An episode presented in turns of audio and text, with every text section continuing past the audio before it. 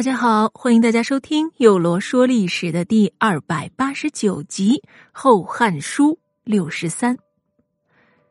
上集我们说到，汉顺帝刘保能够顺利的夺回皇位啊，那是有种种缘由的。而就在严太后族人得知宫中发生政变之时，严太后已然被刘保控制。严家一干人等慌乱的带兵进攻的时候，那也已经是于事无补了。最后的结局便是汉顺帝将严显、严景、严彦兄弟及其党羽全部诛杀，把这位执政仅仅一年不到的严太后囚禁于离宫，而其家属呢被流放到了比景县，大约在今越南中部地区。随后。汉顺帝在同月二十六日，以刘寿党父严显将军举荐非人为由，免除其司空之职。同年十二月初一，任少府河南陶敦为司空，并命郡国首相经办公事不满一年的，可以举荐孝廉吏。二十日。上书奏请责令管事人收还延光三年九月初七日安帝颁布的废当时还是皇太子刘保为继阴王的诏书。汉顺帝刘保准奏。二十八日，诏令公卿、郡守、国相举荐贤良方正、敢于批评说直话者各一人，并且嘉奖了当初跟随成瑜到南宫的人。尚书令以下的都增加了官役，赏赐了布匹各不等。建元元年（公元一百二十六年的正月初二），顺帝下诏说：“先帝圣明高德，但享受皇位不长，过早的抛弃了伟大的功业，奸诈邪恶之徒趁机作乱，以致平民百姓一片怨痛，干扰天地和气。朕继承大业。”没能使国家安定，渡过难关。这治国之本，最重要的是在于考核弘扬德泽恩惠，扫荡涤除积怨恶习，开始新的生活。现在大赦天下，赏赐男子爵位，每人两级；为富者三老孝悌力田，每人三级；流民自动归守的，每人一级。鳏寡孤独患绝症，贫穷无法生存的，每人发粟五斛；守节的妇人，每人发帛三匹；犯法应当迁往边远地区的，都不再迁移；逃亡的囚徒，应当通缉的，不再通缉；刘氏宗族因罪而断绝了关系的，都恢复旧的庶籍。望大家能够做好本职工作，让老百姓过上和平康乐的生活。而就在汉顺帝在前朝发号施令之际，严太后在离宫之中啊，那是被宦官们折磨的死去活来，最终在正月十九日惨死在离宫，其结局可谓是非常悲惨。二十九日。太傅冯时、太尉刘熙、司徒李都因为阿附严显将军等人而被册免。二月初二，汉顺帝刘保为了显示自己的宽宏大量，客气的将严太后与安帝合葬于宫陵，谥号为安思皇后。初四，任太常桓焉为太傅，任大鸿胪朱宠为太尉，参与总领尚书事。任长安少府九江朱昌为司徒，赏赐百官随成瑜到南宫的，以及守宿的警卫、布匹分别不等。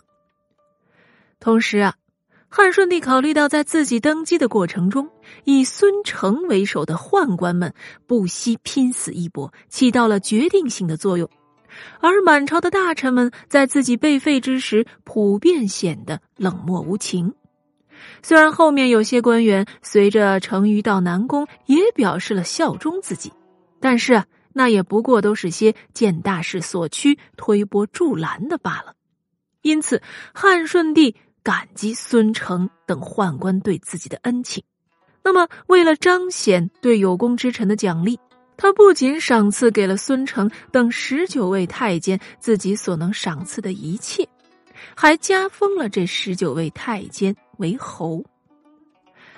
要知道，在古代，那金银珠宝啊，终是身外之物；但是封侯拜将，那可就相当于给予了他一张长期饭票了。而各位听众都知道，古代的爵位是可以世袭的，而太监自然是不会有自己的子嗣啊。汉顺帝连带这一点都为他们考虑到了，为此专门的下了一道诏书。诏书中明令太监可以领养义子来为自己养老送终，爵位可以传袭给自己的义子。如果说没有这么一道诏书，这后面曹操啊，也许便没有什么机会翻起那么大的浪花了，因为他的爷爷曹腾便是一个封了侯的太监。而曹操的父亲曹崇，那便是曹腾的义子。不过啊，这个曹腾呢，他并不是这一批封侯十九人中的一人。曹腾在顺帝继位以前呀，只是一个小小的黄门从官，还没什么资格跟着孙承等人干这一票大的呢。这顺帝继位后，才升了曹腾为小黄门中常侍。那么至于他是怎么被封侯的，咱们啊之后再讲。给太监封侯，还允许其爵位传袭给义子。汉顺帝的这波操作也真是前无古人后无来者。按说吧，若是感念孙承等人对帮助自己上位的大功，那也有很多赏赐的方式啊，断不至于要给他们封侯。这样的厚赐，甚至可能都超出了孙承等人的意料。要知道，东汉皇朝从汉和帝开始就已经陷入了一种怪圈，那便是外戚跟宦官交替专权，皇帝基本上就没有实际的话语权；要不然呢，就是年幼登位，那一切得听太后的。好不容易摆脱了太后的掌控，依靠的又是宦官，于是皇帝那是自己独居深宫，让宦官们欺着哄着玩弄着。这现如今还直接给宦官封侯了，这不更是助长了宦官的势力吗？所以说，这东汉末代的几任皇帝，他作为一国之君，竟然混，竟然混到成为太后或者太监手中的傀儡，还真是挺凄惨。那么，这汉顺帝他真的就这么傻吗？其实也不是。刘保继位，东汉皇朝传到他这儿已经有一百多年了。被废黜后又重新夺得皇位的他，也算是已经经历了人生的大起大落。他并不是一位深宫中养大的啥都不懂的傻白帝王了。所以说，其实他还是希望能够为这个国家做点什么的。至少，他想让自己的孩子不用再被太后和太监所支配。因此，刘保为此啊，也曾经做出过一些努力。只是东汉积弱已经很久了，整个朝廷有很多的问题，这些问题不是一个汉顺帝就能够解决的。因此，到的最后，汉顺帝估计也只能叹一声：“太难了。”好了，那么接下来呢，我们就一起来看看汉顺帝的艰难和他付出的努力。我们说过，自古以来啊，这皇帝必须要平衡三方面的势力：外戚、宦官和朝官。东汉的朝官势力一直都比较弱，而汉顺帝虽然是重赏了扶持自己上位的宦官集团，但他同样不想让宦官一家独大，因此他首先想到的便是要拉起一个靠谱的朝臣班子。所以，就有了之前我们提到的汉顺帝让公卿、郡守举荐贤良方正、敢于批评说直话者各一人。